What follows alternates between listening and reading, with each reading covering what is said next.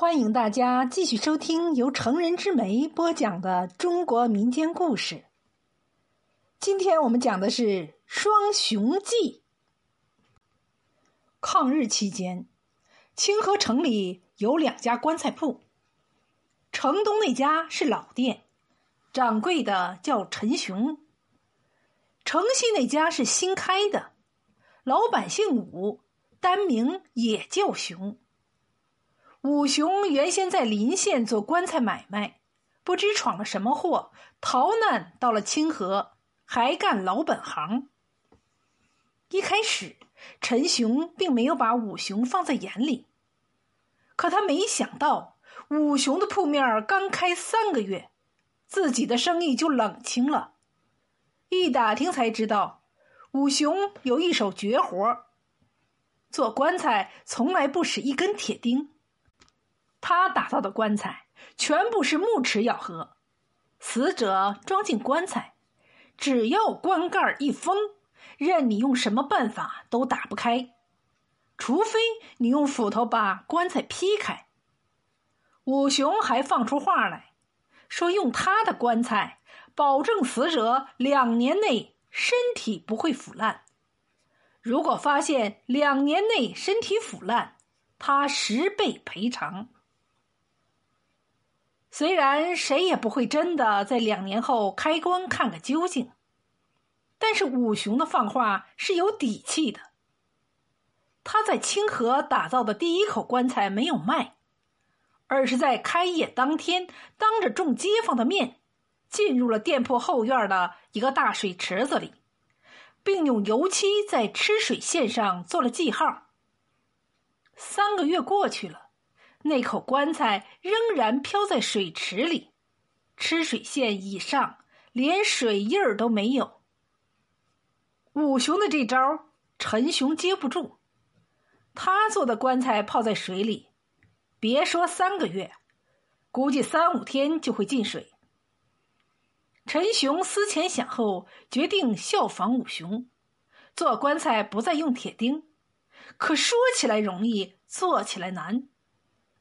棺材一头大一头小，整体向内有一定的弧度，要想密不透气，又不用铁钉，就只能像五雄那样全木齿，整体榫卯。这样一来，每根木头的榫卯都要向内有一定弧度，弧度大了榫卯合不到一起，弧度小了又做不成棺材。更难的是。要让棺盖和棺材严丝合缝，陈雄试了多次，不是封不严，就是卡死了，封不住。陈雄努力了几个月，技术始终赶不上武雄。这天上午，他望着冷清的店铺，长叹了一声，伸手去摘门头上的匾额，却被一个人拦住了。陈雄低头一看。来人是自己的堂弟陈虎。提起陈虎，陈雄就气不打一处来。陈虎前些年参加了国军，驻守清河。鬼子占领清河后，陈虎投降成了皇协军，整天跟在鬼子屁股后面清剿八路。此时陈虎现身，陈雄就冷着脸问他有何贵干。陈虎满脸堆笑的说。我给哥哥揽下一笔生意，包你渡过难关。陈雄哼了一声说：“给我揽下生意，你不给我下套就烧高香了。”面对陈雄的讥讽，陈虎似乎并不生气。他说：“我怎么会害你？怎么说我们也是堂兄弟，我能眼睁睁的看着你被一个外地人挤兑吗？”陈虎的话说到了陈雄的心窝里，脸色便有所缓和。陈虎见状，便压低声音说：“前段时间皇军攻打二龙山的八路，结果没捞到便宜，死了六七十人，尸体火化后要送回国。皇军想找人做七十个骨灰盒。什么？你让我给鬼子做骨灰盒？”陈雄一听是这种生意，顿时火冒三丈。鬼子在清河烧杀抢掠，无恶不作，你让我给他们做骨灰盒，你这不是让别人指着我的脊梁骨骂吗？陈虎没想到陈雄的反应这么激烈，忙说：“不就是骨灰盒吗？皇军每个骨灰盒给四块大洋，比你卖的棺材还贵。”不料话还没有说完，就被陈雄三两下推出店铺，砰的关在了门外。陈虎在门外一跺脚说：“别以为只有你会做，我不信出四块大洋没人做，你就等着关门吧。”说完，气呼呼的走了。清河城里只有陈雄和武雄两家棺材铺，陈雄不做，陈虎只有去找武雄了。门内的陈雄不由心中一动。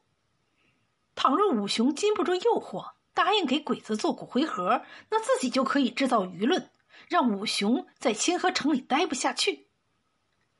想到这里，陈雄赶紧悄悄尾随在陈虎身后。见陈虎进了武雄的店铺，他便坐在对面一个茶楼里，边喝茶边看动静。片刻过后，只听武雄的店铺传来吵闹声，紧接着就见陈虎被武雄推了出来。陈虎一副恼羞成怒的样子，拔出盒子炮，作势要打。武雄面无惧色，用胸膛抵住枪口，说：“跟在鬼子屁股后头作威作福，算什么本事？”有本事你打鬼子去！陈虎见围观的人越来越多，怕引发民愤，没好果子吃，只好悻悻离去。这一幕，陈雄在茶楼上看得真切，心中不禁五味杂陈，既有对武雄的钦佩，又有如意算盘落空的失落。他结了账，黯然回家，关了店门，呆坐在殿堂里。想着祖上的家业在自己手中败落，禁不住潸然泪下。也不知哭坐了多久，外面突然传来急促的敲门声。陈雄以为有顾客来了，忙起身去开门。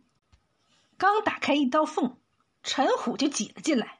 他扑通一声跪下，带着哭腔说：“哥哥救我！”陈雄疑惑的看着他，陈虎哭丧着脸说。我揽下皇军的差事，却没人愿意做。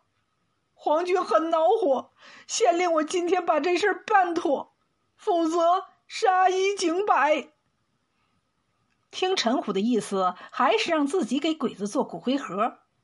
陈雄拉下脸，冷冷的说：“自作孽不可活。”哥哥，你真的见死不救？陈虎几乎哭了出来。我父母临死的时候，你答应过他们说照看我的。陈雄愣住了，他比陈虎大一轮，幼年父母病逝，一直跟随叔婶生活。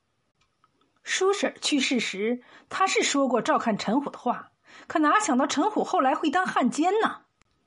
陈虎看到陈雄犹豫的神色，忙再三央求。保证不会有第三个人知道这事儿，而且他还想到了打垮武雄的办法。打垮武雄，陈虎又说到了陈雄的痛处。你有什么办法？这你别管，我自有办法。见陈雄语气松动，陈虎赶紧爬了起来，怕陈雄变卦。